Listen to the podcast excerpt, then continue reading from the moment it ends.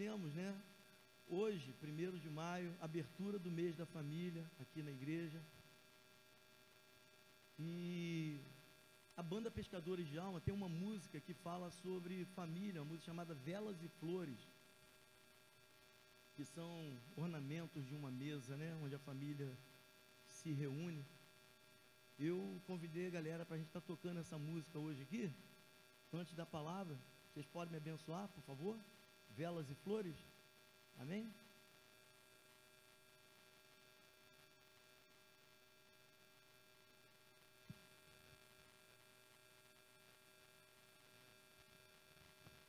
Som. Ei. Graça e paz, igreja. Amém? Amém?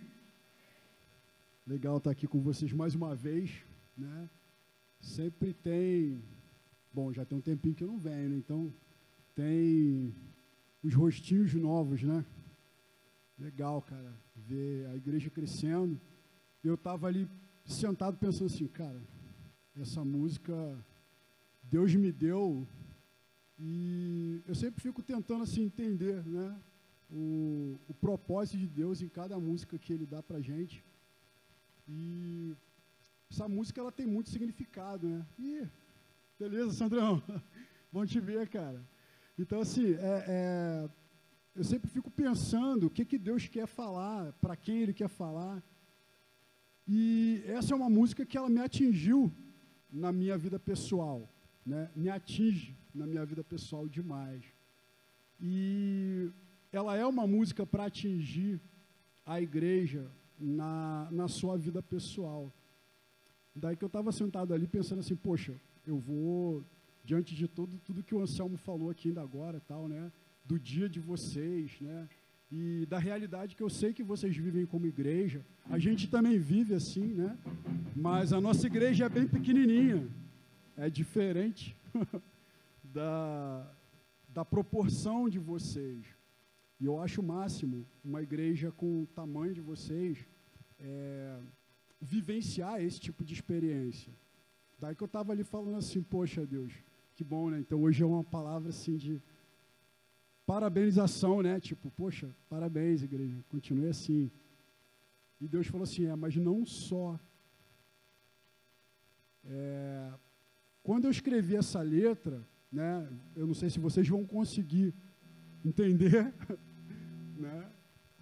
Tem essa voz de pato rouco, né? Como dizia o Ola.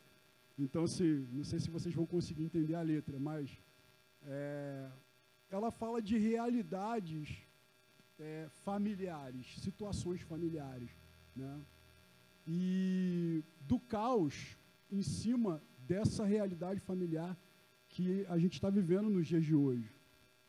Na verdade, essa música tem mais de 10 anos. Então, já era hoje, mas naquela época. Né? E acho que desde o século XX que a gente está vivendo assim, né? É, grandes crises dentro da, do relacionamento familiar. Mas para terminar, é, essa, essa realidade familiar que a música fala, quando Deus começou a ministrar essa música no meu coração, que aliás não era uma música ainda, ainda era uma poesia. É, Deus falou que ela é metafórica, que essa família ela realmente representa a igreja e, e assim a extensão da vontade de Deus para o seu conceito de família é o mundo. Então assim, que bom que vocês estão vivendo isso como família de Deus, mas Deus quer que vocês vivam isso, que nós, como igreja, vivamos isso no mundo, na sociedade, é no seu trabalho, é na sua faculdade, é no meio da sua família, que às vezes a gente, a gente tem uma família mais cômoda aqui do que na nossa própria família, do que em casa. Os desafios são maiores, né? na nossa vizinhança, no nosso ambiente de trabalho, que a gente é perseguido, que a gente é, sabe, é, é, apontado, que a gente é censurado, que a gente né, tem pessoas que, que se tornam, né, não que a gente tenha, mas se fazem inimigos nossos. E Jesus fala assim: ó, ama o teu inimigo, então você precisa amar essa pessoa e ser família dela. Né? E a gente fala muito disso, né? mas a gente precisa viver. E aí eu quero cantar música, não sei se vocês vão conseguir identificar cada, cada quadro, né, e conseguir projetar isso para a tua vida lá fora, mas a música já já vai estar tá gravada, vocês vão poder ouvir bastante e ficar viajando na letra. Vamos lá.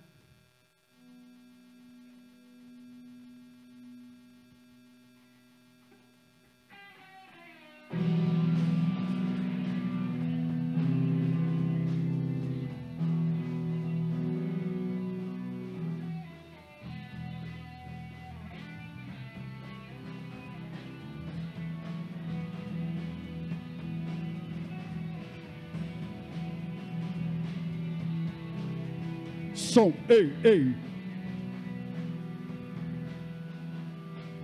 Do que adianta o dinheiro e a família separada? Eu prefiro não ter nada, não ter nada e ter o amor. Conversar na mesa do café, caminhar ao lado do meu pai é preciso acreditar na esperança e alimentar a fé. Você é especial. Você é especial. É preciso acreditar no amanhã. Não espere alguém morrer para você sentir a falta de valor enquanto é dia, a noite vem e não se pode fazer nada. Aquela criança no berço precisa de você. Não se vá, não se vá. Você é tudo que me resta. Vou engolir o orgulho e dar um beijo em sua testa. O cordel de três dobras não se quebra assim tão fácil. Use as velas para um jantar. Deixe as flores para o seu amor. Aproveite a primavera. Não espere que se vá. Não deixe que sua vida perca cor. A fogueira precisa de calor. Não fique olhando a música parar. É preciso acreditar na esperança e alimentar a fé.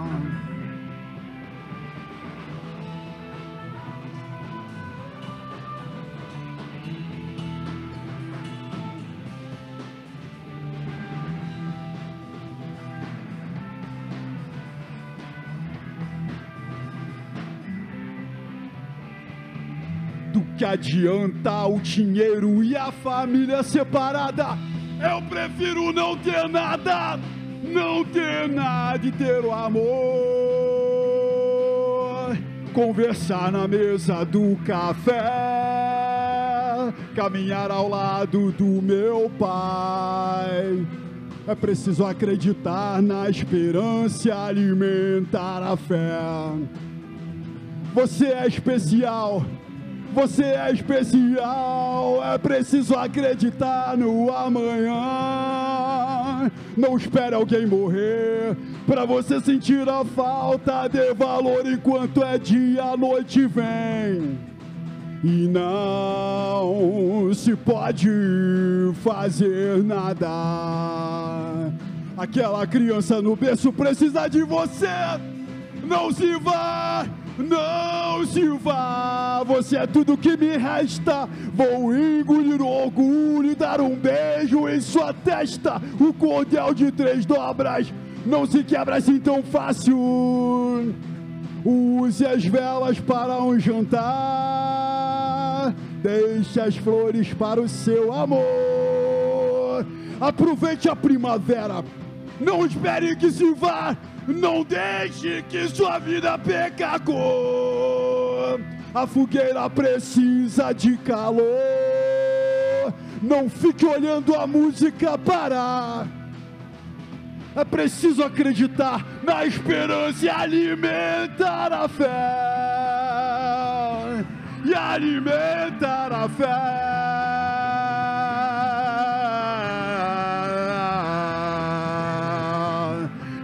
Alimentar a fé.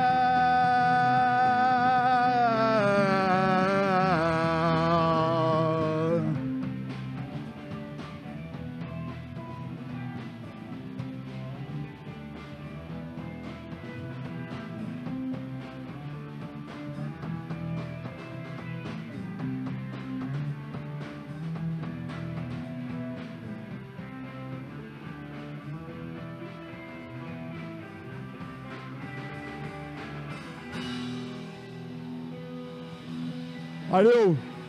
Glória a Deus.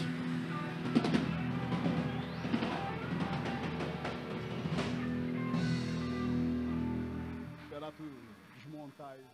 A gente ainda não decidiu como é que vai terminar essa música. Cada vez a gente faz um finalzinho diferente.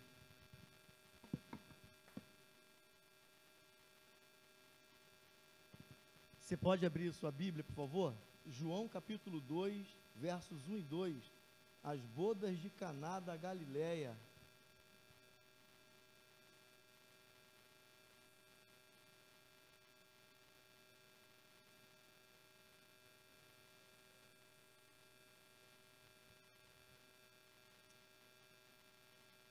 Eu não sei se no meio do barulho você conseguiu compreender a letra da música, né?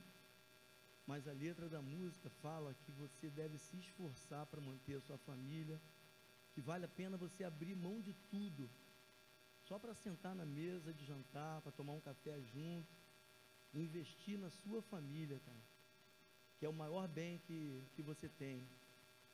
Para isso você tem que alimentar a fé, João 2, 1 e 2, todo mundo encontrou? Diz amém, por favor. A gente está para voltar a ensaiar também, né? A gente colocou de improviso. A gente chegou aqui, montou, e não está nada bom, né? Mas, três dias depois, houve um casamento em Caná da Galileia. E estava ali Maria, mãe de Jesus. E foram convidados também Jesus e os seus discípulos para o casamento. Pai amado, Deus eterno e santo, por favor, Pai, aplica a tua palavra ao nosso coração, Pai. Ilumina a nossa mente, fala conosco. Nós precisamos, Pai, ouvir a tua voz. E nós te pedimos isso, Pai, no nome do Senhor Jesus, Pai. Amém. Glória a Deus. Quando o Naldinho me convidou para trazer a palavra, né? Na abertura aqui do mês da família. Eu pedi a Deus uma, uma direção e Deus colocou no meu coração família como o bem mais precioso que qualquer homem, qualquer mulher possa ter. É o bem mais precioso com o qual Deus nos presenteou aqui na terra. Eu não sei se você já parou para pensar nisso, mas você vai ver que quando Deus começa a humanidade, ele começa através de uma família, né? Nossos primeiros pais, Adão e Eva. E a Bíblia é bem clara que Deus observou a situação do homem, né? Ele, o homem colocado no mundo e Deus observa que não é bom que ele esteja só, ele precisa de uma família. E aí Deus cria a primeira família, a primeira instituição constituída na terra, antes de todas as outras, é a família. Você vai perceber que o primeiro milagre de Jesus, que a Bíblia fala, né, que dá início ao ministério terreno do Messias aqui na terra, é no casamento. Nesse casamento aqui, ó, aconteceu lá na cidade de Caná, na região da Galiléia. Você vai ver que a ilustração, né, que Deus usa para simbolizar o seu relacionamento com o seu povo, a igreja, é a família. E a Bíblia fala que Deus separou uma noiva que um dia vai se unir ao noivo, que é Cristo, a noiva é a igreja, em uma boda que será celebrada, né, dando início ao pontapé inicial nossa nosso período da eternidade. E a Bíblia fala também que Cristo ele veio para reunir filhos, né? O grande mistério que Deus Deus guardou desde a eternidade foi revelado nos últimos dias. Cristo ele veio reunir um povo para que Deus os adotasse e Cristo, que era o unigênito, ele passa a ser o filho mais velho, o primogênito, o primogênito entre muitos irmãos. Então, família é algo muito, muito precioso aos olhos de Deus. E é por isso que eu estou falando, sabe, para mim e para você, família é o bem mais precioso que Deus deixou para nós aqui nessa terra. E quando nós temos esse entendimento, né, às vezes a gente pensa que tem, parece que tem, mas a, a, as nossas atitudes não condizem com o que a gente diz que pensa. Quando a gente realmente acredita nisso, a gente precisa tomar algumas posições, né? E quando a gente se vê como homem, como pai, como marido, existem algumas coisas que Deus estabelece para nós dentro da família, como cabeça, como sacerdote, a situação que Deus fala que o homem, ele deve amar a sua esposa como Cristo amou a igreja. E isso não é pouca coisa. Porque biblicamente Cristo foi capaz de dar a sua vida pela igreja. Então você vê que aquele que quer se casar tem que ter consciência disso. Às vezes o cara não quer deixar de jogar bola. A esposa pede para ele não jogar bola e ele acha que é um sacrifício tremendo.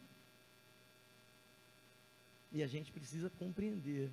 A Bíblia fala lá em Efésios, capítulo 5, capítulo, capítulo 6. O homem deve amar a sua esposa como Cristo amou a igreja.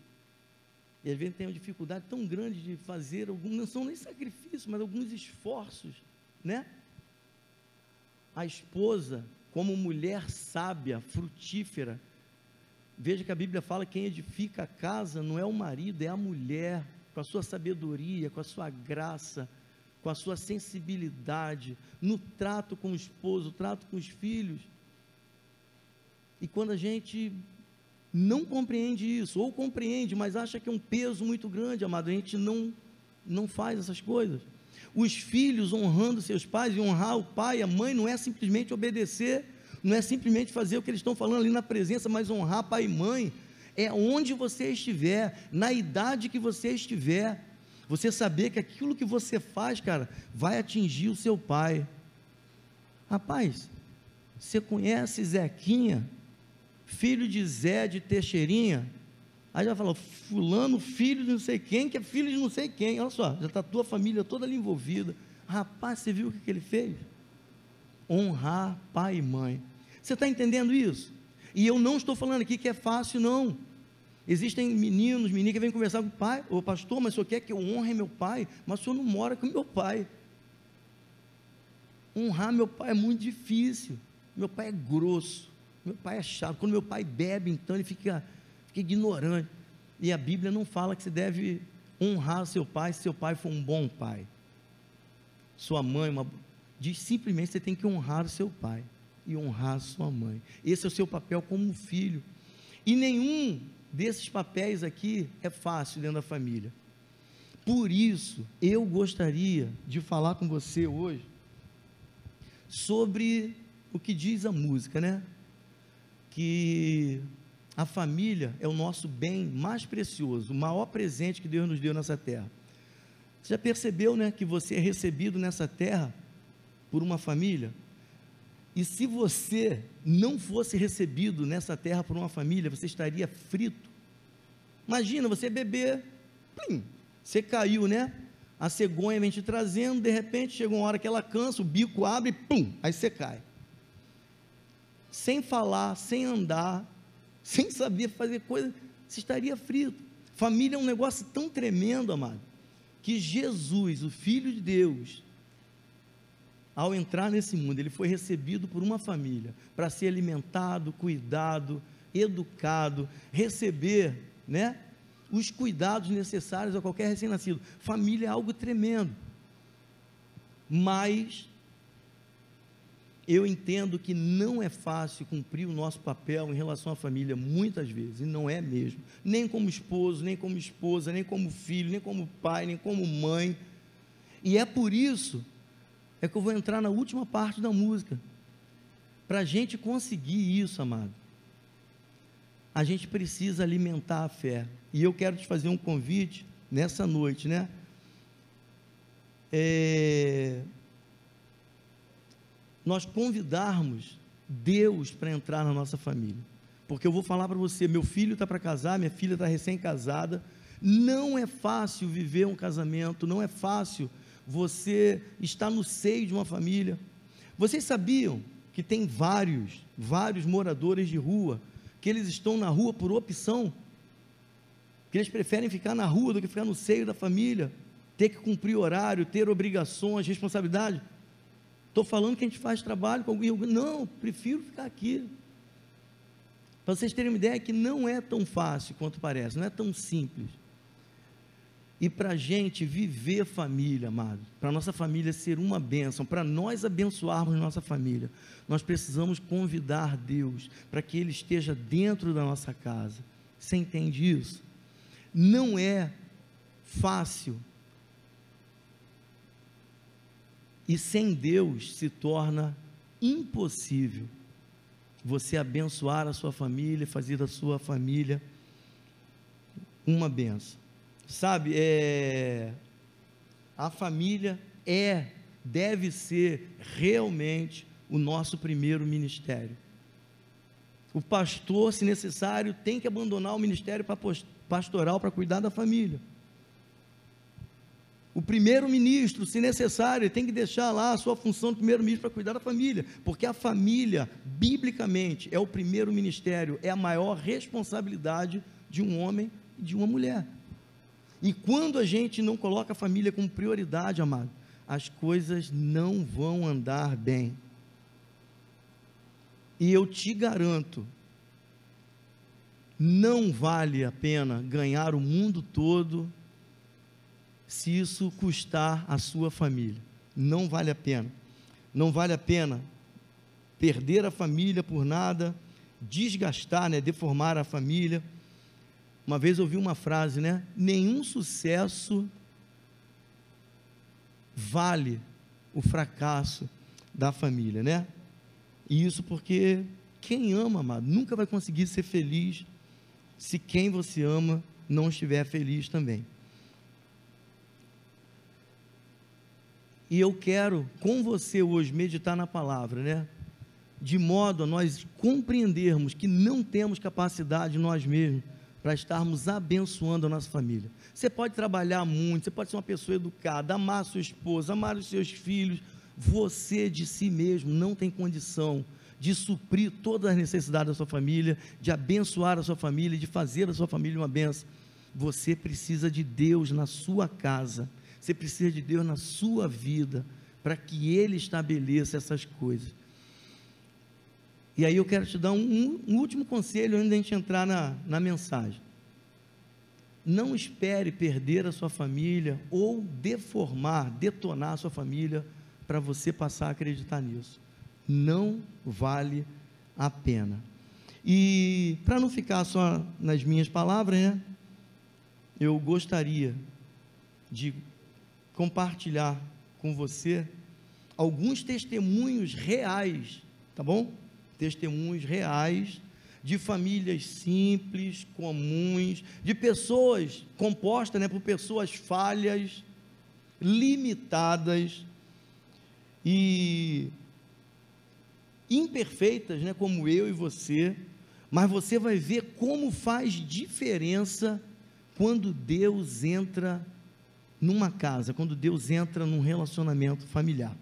Amém? Então, queria falar, a primeira família que eu quero citar para vocês é a família de Noé. Amém? A família de Noé viveu há, há cerca de seis mil anos.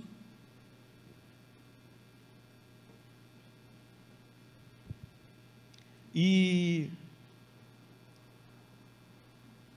a sociedade em que Noé e sua família viviam era uma sociedade muito parecida com a nossa. Uma sociedade totalmente corrompida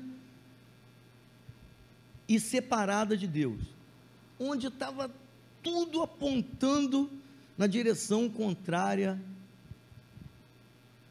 à manifestação de Deus. A Bíblia fala, ali no livro de Gênesis, no capítulo 6, que a sociedade, né, estava totalmente corrompida. Totalmente corrompida. E por causa dessa corrupção generalizada, a Bíblia fala que Deus, ele decidiu no seu coração que ele exterminaria toda a raça humana. E se você ler o texto lá, você vai ver que a Bíblia fala que Deus, ele chega, a Bíblia chega a usar o termo que Deus se arrependeu de ter criado o homem, porque Deus criou o homem perfeito, constituiu a família, cercou o homem de todas as bênçãos. E o homem, nosso primeiro pai, Adão, ele não tinha, sabe, motivo, ele não tinha, enquanto ele não teve possibilidade ele estava na presença de Deus. A primeira possibilidade que apareceu de quebrar a aliança e se mandar da presença de Deus, ele fez isso. Ele e sua esposa, Eva. E a partir dali, amado, entra uma desgraça no mundo, uma sementinha do mal chamada pecado, e o homem vai se degenerando, degenerando, degenerando, a violência, a corrupção, a maldade, até que chega um ponto que Deus fala: Olha, eu me arrependo, não vale a pena, não tenho prazer na humanidade, e eu vou passar geral. Aí acontece uma coisa interessante, você vai ver ali, capítulo 6, versos 8 e 9, quando Deus está determinado, né? Ele fala lá com o Filho, com o Espírito Santo. Ele olha para a terra e ele vê um homem que é diferente. Eu não sei quantas pessoas existiam no mundo conhecido de então, mas a Bíblia fala que a, a, sociedade estava totalmente corrompida. E Deus olha e vê uma pessoa diferente, versos 8 e 9, eu até coloquei aqui, se você quiser acompanhar. A Bíblia fala que Noé era um homem fiel, justo e que andava com Deus. E diz lá assim: ó, Noé, porém, achou graça aos olhos do Senhor. Esta é a história da família de Noé. Noé era um homem íntegro e justo no meio da sua geração. Noé andava com Deus. Aleluia. Louvado seja o nome do Senhor. Amado, presta atenção aqui em nome de Jesus. Você não vai ler, pega lá, capítulo 5, capítulo 6, você não vai ver nenhuma menção à mulher de Noé. Você não vai ver nenhuma menção aos filhos de Noé você vai ver a menção apenas e tão somente ao homem chamado Noé. E por que, que eu estou frisando isso aqui, amado? Porque eu conheço algumas pessoas que falam: ah, mas pastor, eu sou filho caçula na minha casa. Meu pai não quer nada com Deus, minha mãe não quer nada com Deus, meus irmãos mais velhos não querem nada com Deus. E como é que eu vou caminhar sozinho na presença do Senhor? A Bíblia afirma para mim e para você aqui que se em uma casa uma pessoa se posicionar diante do Senhor, coisas extraordinárias acontecem. Já conversei com muitas pessoas, falam assim, pastor, eu quero ir para a igreja, eu quero convidar Jesus para entrar na minha casa, mas a minha esposa não quer. E aí eu fico sem jeito, como é que eu vou para a igreja, vou deixar minha esposa em casa? Quando uma pessoa se posiciona, uma pessoa se posiciona, Deus faz maravilhas naquela família. No caso aqui foi Noé. A Bíblia fala que Noé, apesar de todo mundo que o cercava, ele permaneceu fiel. Ele andava com Deus, ele andava em justiça. E amados, você conhece a história. Aquele homem ele firmou uma aliança com Deus. Deus lhe passou uma missão, ele cumpriu aquilo que Deus determinou. E quando chegou no dia do juízo, porque quando a iniquidade vem sobre a sociedade, o juízo de Deus vem junto, e não vai demorar, a nossa sociedade está na mesma direção, no mesmo sentido, lá nos dias de Noé, e Jesus fala isso. O juízo de Deus vem, e eu quero que você, em nome de Jesus, preste muita atenção nisso aqui. Não era a família de Noé, a Bíblia fala que era Noé. Ele se posicionou ao lado de Deus. E o posicionamento de Noé poupou a vida da sua esposa, poupou a vida dos seus filhos e poupou a vida das suas noras. O posicionamento de um dentro de uma casa, de um não olha se a sua esposa não está decidida, se o seu esposo não está decidido, se os seus pais não. Se posiciona você, dobra o teu joelho, clama ao Senhor, porque Deus Deus é todo-poderoso, para Ele não há difícil nem impossível. E Deus pode entrar e mudar tudo. O juízo pode estar decretado, a paulada pode estar chegando, mas se Deus entrar no negócio, mano, quem dá a última palavra é Ele, amém? Vale a pena se posicionar com Deus. Não olhe para o posicionamento do outro, tome você a decisão, dê você o primeiro passo, porque uma pessoa com Deus dentro de uma casa, ela vai ser maioria. E eu quero frisar com você aqui que quando Deus entra no negócio, não é só para livrar da morte, não. Quando você chega lá no capítulo 9, que é o final de todo aquele processo do dilúvio, você vai ver quando eles saem da arca, por causa do posicionamento de Noé, amado. Preste atenção nisso em nome de Jesus. A Bíblia fala que não somente foram salvos da morte, mas Deus faz uma aliança com Noé, com a sua família, e com toda a descendência de Noé até os dias de hoje, que alcança a mim e a você. E a Bíblia fala que Deus faz uma aliança com eles e propõe uma bênção sobre toda, toda a humanidade, por causa da fidelidade de Noé. Você compreende isso, amado? Vale a pena você se posicionar dentro da sua casa em aliança com Deus. O resto, o sobrenatural, o milagre, Deus vai fazer. Amém? Eu quero pegar uma outra uma outra família, uma família bem problemática, inclusive. Está lá no capítulo 4 de João, um pouquinho mais adiante do que isso aqui. E a Bíblia registra ali no capítulo 4, do 1 ao 30, registra ali o encontro do Senhor Jesus com uma mulher da cidade de Samaria. E se você conhece o texto, se você já leu, se você sabe a história, você sabe do que, que eu estou falando.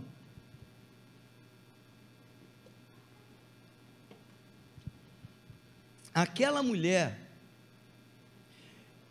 era uma mulher temente a Deus, era uma, uma mulher que era religiosa praticante, só que ela tinha um problema. Como ela não conhecia o caminho para Deus, ela adorava Deus do seu jeito. E o diálogo de Jesus com ela começa nesse sentido.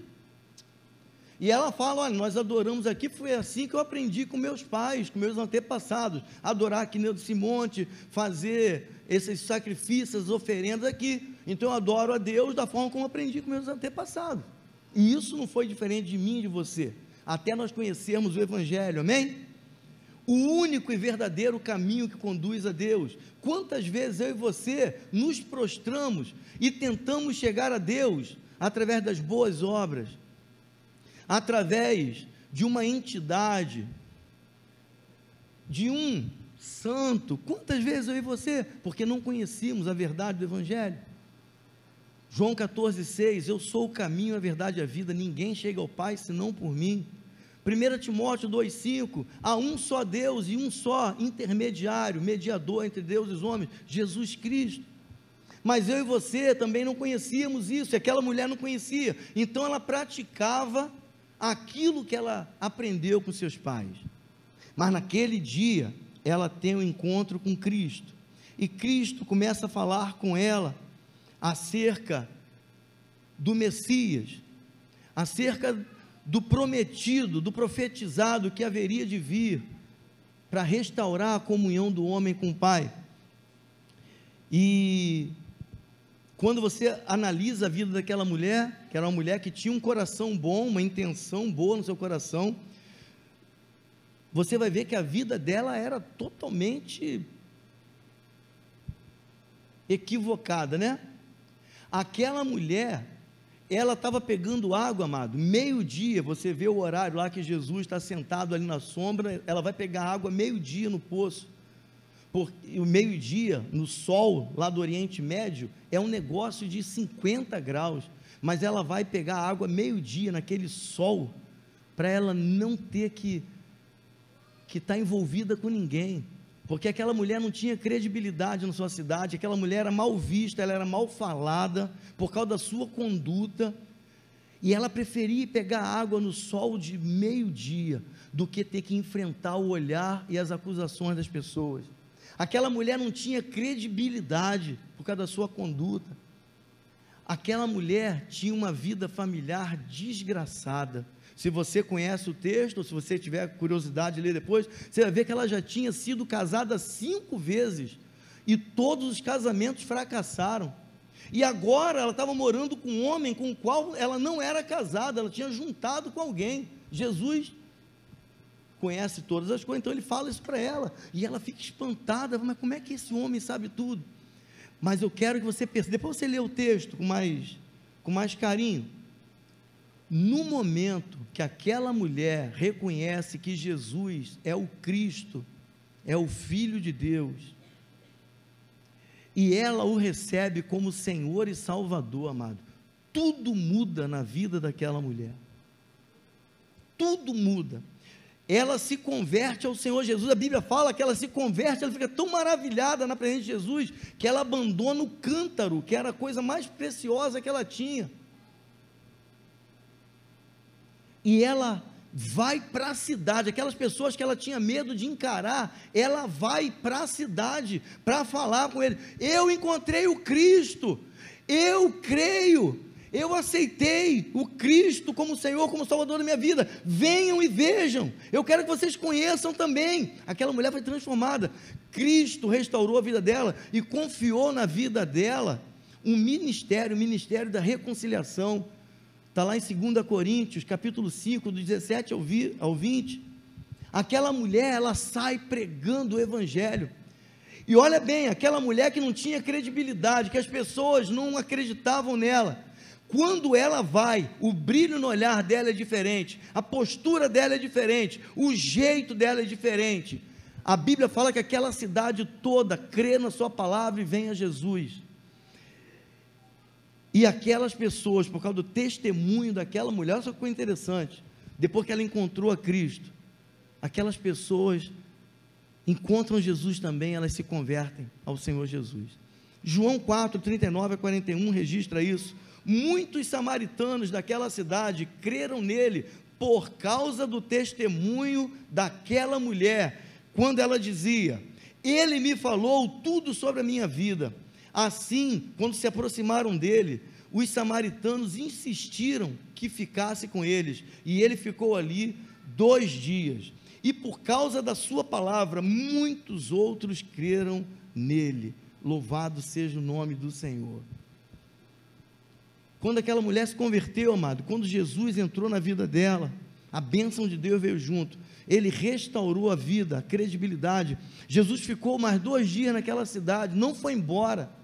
Eu creio que ele ficou na casa daquela mulher. Eu creio que a família dela foi restaurada. Não somente a credibilidade, não somente o relacionamento dela com as pessoas daquela cidade, mas tudo foi restaurado na vida daquela mulher. Uma pessoa com a vida totalmente equivocada, a partir do momento que Deus entra na casa dela, tudo muda, tudo se faz novo. É a mesma coisa que acontece na vida de Cornélio. Se você der um pulinho, pouquinho mais adiante, Atos capítulo 10, a Bíblia fala de um homem, um general romano chamado Cornélios. Esse homem, a Bíblia dá sobre ele o mesmo testemunho que dá da mulher samaritana, que ele era um homem temente a Deus, um homem bom de coração, um homem que era honesto, que era admirado pela sociedade. Testemunho está aqui, ó. Atos 10, 1 e 2. Havia em Cesareia um homem chamado Cornélios, centurião do regimento conhecido como italiano. Ele e toda a sua família eram piedosos e tementes a Deus.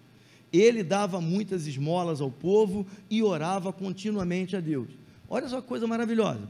Era um homem bom, cheio de boas obras, bom caráter, boa intenção. Mas faltava algo a intenção era boa, a religiosidade era boa, a, as coisas que ele fazia no dia a dia eram boas, mas ele não conseguia chegar a Deus. Ele não conseguia ter as bênçãos do Senhor derramadas sobre a sua casa, Porque ele, assim como a mulher samaritana, ele não sabia o caminho para chegar a Deus, e ele tentava chegar a Deus através das boas obras. E um dia ele é iluminado. A Bíblia fala que Deus se agrada tanto da intenção do coração daquele homem que fala com ele em sonho, através de uma visão, que ele mande chamar um homem chamado Pedro, que está num determinado lugar, no endereço, e Pedro vai lhe revelar como ele pode convidar Deus para estar na sua casa, como ele pode receber a bênção do Senhor. A Bíblia fala que ele pega algum de seus servos, manda naquele endereço, e eles tentam convencer a Pedro, e Pedro não quer ir, porque Pedro é judeu e acha que não pode falar com, com alguém que não é judeu. E aí Deus também se aparece a Pedro e fala com Pedro: Pedro, eu estou mandando você ir, não é ele que está chamando, sou eu que estou mandando você ir. Mas, Senhor, ele não é judeu e é um povo imundo. Pedro, não trate como imundo aquilo que eu santifiquei, eu quero que você vá. E aí Pedro vai com eles. E quando chega naquele lugar, amado, naquela família que tentava chegar a Deus e receber suas bênçãos através das obras, Pedro prega o evangelho para aquelas pessoas.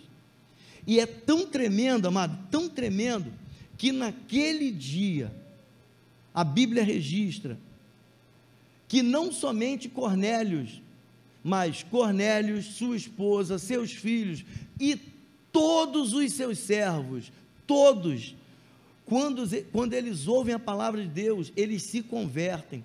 E a Bíblia registra, depois você lê lá, Atos capítulo 10. Eles nem tinham sido batizados nas águas. O Espírito Santo vem sobre eles e os toma, eles começam a falar em língua estranha. São batizados com o Espírito Santo. E aí Pedro e os judeus que o acompanhavam, os judeus convertidos, falaram assim: como é que nós vamos deixar de batizar esse povo, se até o Espírito Santo já veio sobre eles, ficam maravilhados, e eles batizam aquele povo todo, Pedro ainda fica ali mais alguns dias.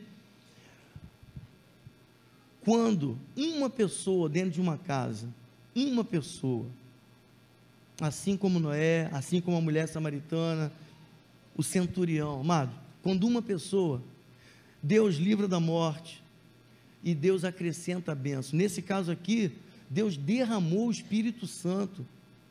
Eles foram cheios do Espírito Santo. Quando pelo menos uma pessoa dentro de uma casa, dentro de uma família, se posiciona. Jesus fala, né? Quando estiverem dois ou três reunidos ali, ele estará. Quando uma pessoa, quando uma pessoa ela não está reunida com ninguém porque ela é uma só. Quando ela invoca o nome do Senhor, a Bíblia fala que todo aquele que invocar o nome do Senhor será salvo. E eu não estou falando aqui, sabe, de frequentar uma igreja, eu não estou falando aqui de ter uma religião, porque religião não leva ninguém a Deus. Boas obras não levam ninguém a Deus.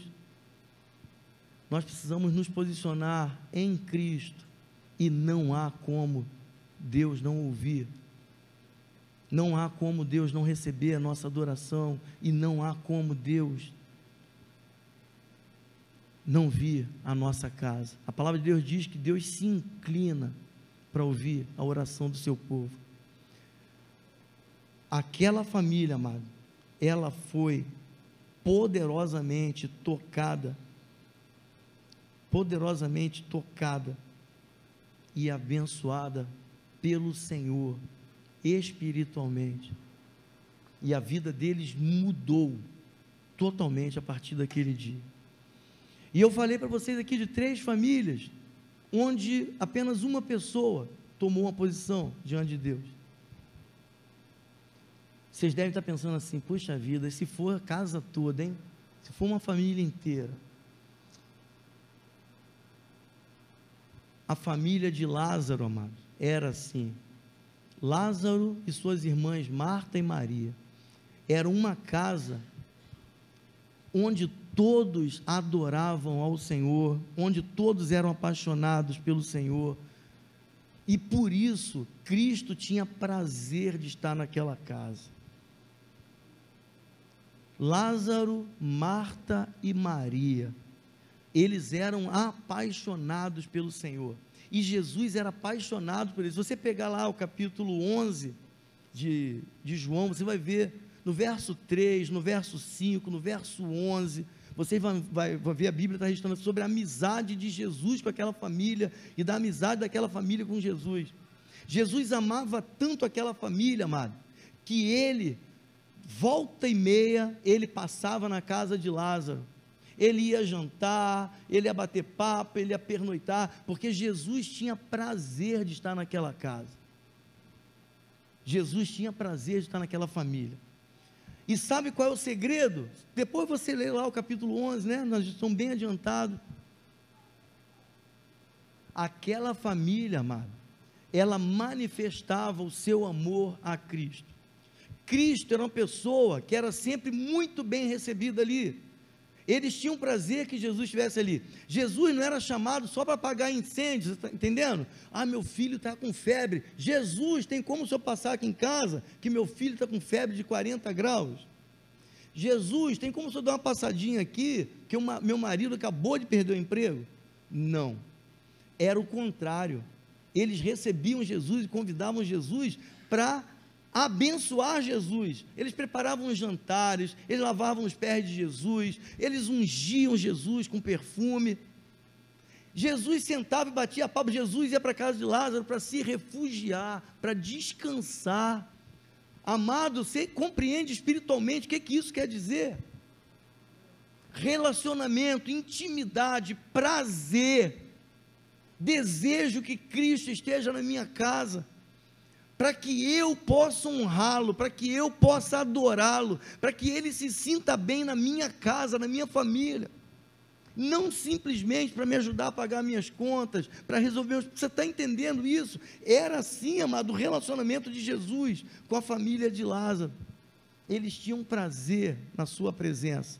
Eles convidavam Jesus para abençoarem Jesus. Olha que coisa interessante e Jesus tinha prazer de estar na sua casa. Isso, logicamente, não impedia que quando eles tivessem problemas, que eles clamassem por Jesus. Isso fica muito claro no capítulo 11 mesmo.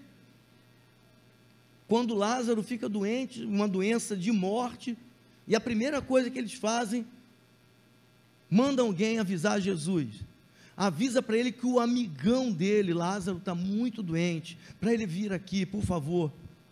Porque elas acreditavam que se Jesus estivesse ali, nada de mal aconteceria lá. Você está entendendo? Eles convidavam Jesus porque eles queriam agradar Jesus. Mas se houvesse a necessidade, eles tinham tanta intimidade que qualquer hora do dia da noite eles podiam chamar Jesus. E Jesus tinha prazer de estar ali. Não era uma obrigação não era uma coisa desesperada, Jesus, sabe, né? Aquele negócio que você tem uma amizade com alguém, mas tipo assim, se você deixar de fazer alguma coisa que ela te pediu, pelo amor de Deus, a pessoa não vai falar comigo, ela vai ficar chateada. Não. Tanto que eles chamam, Lázaro está morrendo, e Jesus fala assim: não, não vamos agora não. Vamos daqui a pouquinho, e passa um dia, dois dias, três dias. Jesus chega lá no quarto dia, ele já está morto e enterrado. E aí, o que, que me chama mais atenção? Você vê que é uma, uma é um relacionamento de amizade, não é de cobrança. Quando Jesus chega, eu separei até o texto aqui, não tem uma cobrança, um desespero, sabe? Aquele negócio, ah, que, por que, que o senhor não veio logo? Ah, meu irmão morreu, a culpa é sua. Não, era amizade, era respeito. João 11, 20 a 22. Quando Marta ouviu falar que Jesus estava chegando, ela correu para encontrá-lo mas Maria permaneceu em casa, estava triste, abatida, ficou lá. E quando Marta encontrou Jesus, ela disse: Senhor, se o Senhor estivesse aqui, o meu irmão não teria morrido. Mas olha o, o, o complemento. Mas eu sei que mesmo agora, depois de quatro dias de morto, relacionamento de fé, de respeito, de amizade, de carinho, mesmo agora, depois de quatro dias que ele está morto, qualquer coisa que o Senhor pedir, Deus te concederá. Você está entendendo por que Jesus tinha prazer de estar nessa casa? No tempo de Jesus, do jeito de Jesus, não do meu jeito, não no meu tempo, não da forma como eu quero que seja. Jesus tinha prazer de estar nessa casa. Marta, Maria e Lázaro amavam Jesus.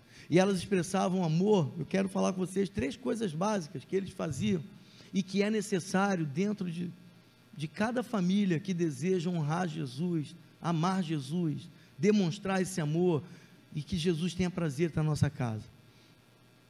Elas demonstravam essa fé, esse amor, essa adoração a Jesus através de três coisas, que era intimidade, adoração e serviço. A intimidade era por conta de Lázaro. Jesus era amigo de Lázaro. Jesus gostava de bater papo com Lázaro. Lázaro tinha, gostava de bater papo com Jesus. Tomarem chá juntos, cearem juntos. A adoração ficava por conta de Maria. Maria, você conhece muito bem, uma, uma atitude maravilhosa que ela teve quando ela ungiu Jesus. E a Bíblia fala que aquela expressão de amor de Maria, quando ela quebrou o vaso de alabastro e ela derramou aquele perfume sobre Jesus, a Bíblia fala que toda a casa se encheu daquele perfume. João, Evangelho de João, capítulo 12, capítulo 14, você vai ver lá.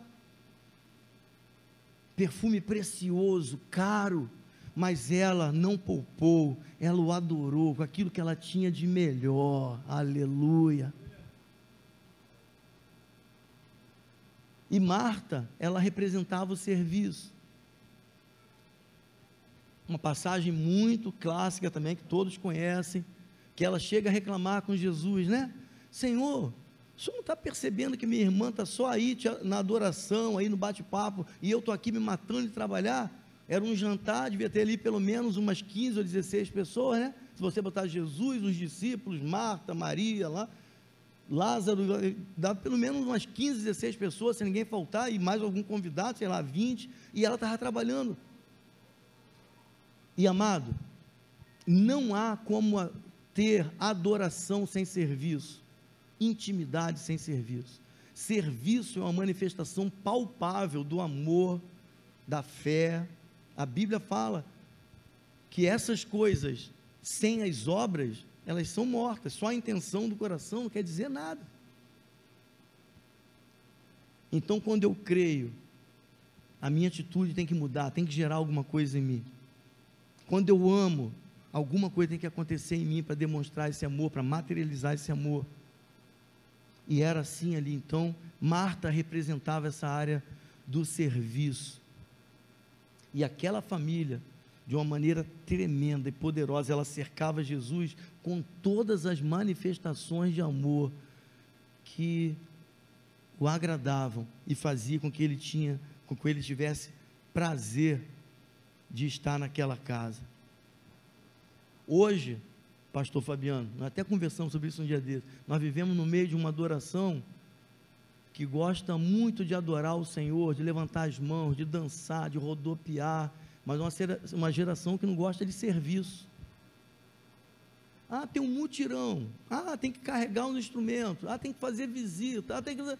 ah não, isso não é comigo. Eu quero ir lá para a igreja só para ficar no mantra lá. Isso aí é bom.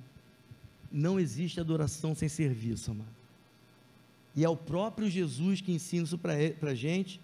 E ele fala lá em Marcos, né, no capítulo 10, Aquele que quiser ser o maior, aquele que quiser se destacar no meio dos irmãos, tem que ser aquele que sirva mais. E ele fala: Eu não vim para ser servido, eu vim para servir, para dar exemplo a vocês. Então, serviço faz parte da adoração.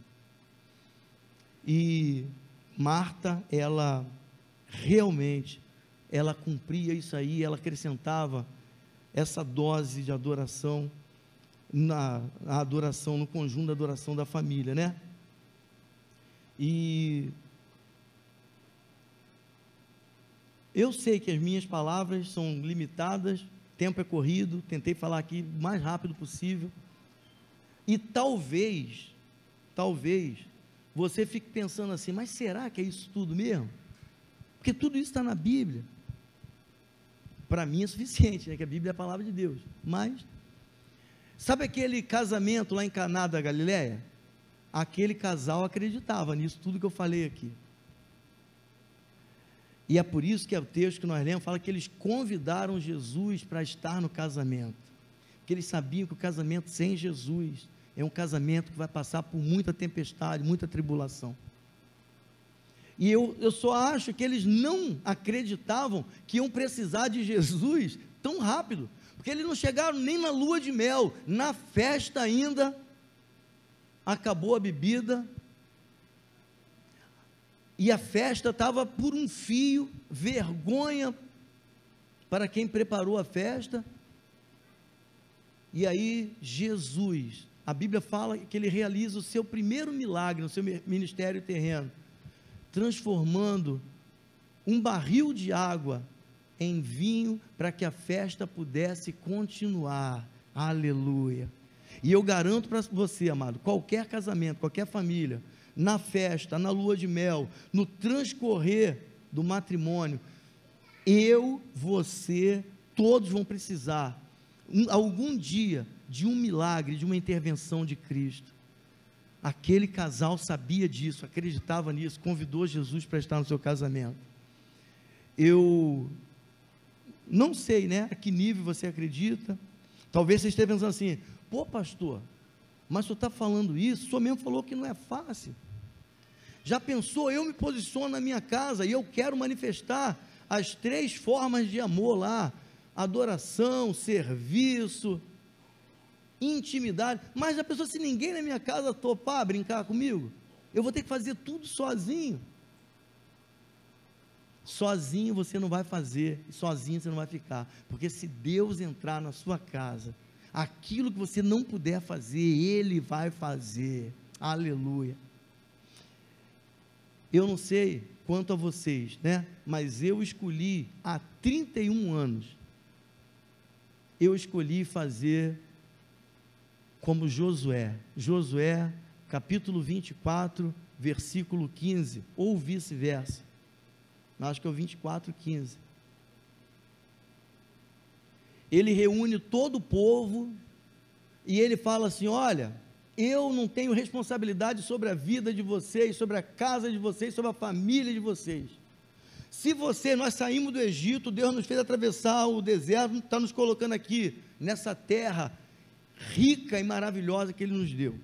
Se vocês, mulher sábia, é, sacerdote, cabeça, se vocês escolherem continuar adorando aqueles deuses pagãos, aquelas entidades demoníacas que ficaram lá do outro lado do rio, do rio Eufrates, é com vocês mesmo. Aí Josué fala a célebre frase que eu conheço e você conhece. Porém, eu e minha casa serviremos ao Senhor. Amado, Josué se posicionou pela sua casa. E o que Deus ministrou ao meu coração é que eu e você precisamos nos posicionarmos pela nossa casa. Não vai ser fácil, sozinho nós não vamos conseguir, mas Deus, Ele entra no negócio para fazer aquilo que a gente não pode fazer, para transformar o difícil em fácil, o impossível em impossível. Mas Deus precisa que nós tomemos posse e que nós assumamos um compromisso com Ele. Eu quero te convidar a se colocar de pé, eu quero estar orando junto com você, porque esse compromisso que eu e a Tânia, que não pôde estar aqui nessa noite, né? Nós firmamos há 31 anos. Deixa eu contar uma coisa para você aqui, nós estamos terminando em nome de Jesus. Quando nós casamos, nós fomos a um congresso lá em Campos, lá na, na primeira igreja batista de Campos. Chegou lá, foi ministrada uma palavra sobre a nossa vida, sobre maldições familiares. E quando a gente estava voltando de lá para cá, eu e ela começamos a notar um perfil de coisas que aconteciam na minha família e na família dela. Desde os nossos bisavós, avós, nossos pais, primos e primas, acontecia na minha casa era a questão da bebida, incluindo meu pai, antes de se converter, incluindo meu irmão, meu avô, questão de bebida, de noitada, na família dela era casamento separado, famílias desfeitas, traições. E ela notou isso na família dela, eu notei isso na minha família. Aí nós chegamos, eu lembro disso até hoje. E eu falo porque não foi atitude minha, foi atitude dela. Nós chegamos em casa, a gente morava ali no bairro São João, com as nossas bolsas. E aí a Tânia falou assim: meu amor, antes da gente entrar em casa, nós paramos assim na frente da porta, nós vamos orar aqui, fazendo uma aliança com o Senhor. A gente era recém-casado, não tinha filho, não tinha nada. Nós vamos fazer uma aliança com o Senhor e nós vamos quebrar todas essas maldições, para que elas não entrem na nossa casa e na nossa descendência daqui por diante. Na nossa casa vai reinar o Senhor. Nós vamos passar dificuldade? Vamos. Nós vamos enfrentar na nossa capacidade? Vamos. E quando ultrapassar a nossa capacidade, o Senhor é conosco. E Ele faz aquilo que a gente não pode fazer. E nós oramos ali, dobramos nosso joelho, consagramos ao Senhor e o Senhor tem sido nosso refúgio, a nossa fortaleza desde então. O Senhor tem nos mantido firmes, unidos, tem nos, nos conduzido. O Senhor tem sustentado a nossa família. Tá? Estão aqui os meus três filhos que podem falar isso. Eu e minha esposa não somos diferentes nem melhores que vocês em nada. Somos falhos, extremamente falhos. Mas a graça do Senhor, a sua bondade, o seu amor tem nos coberto, tem nos conduzido eu quero testemunhar para você, sabe?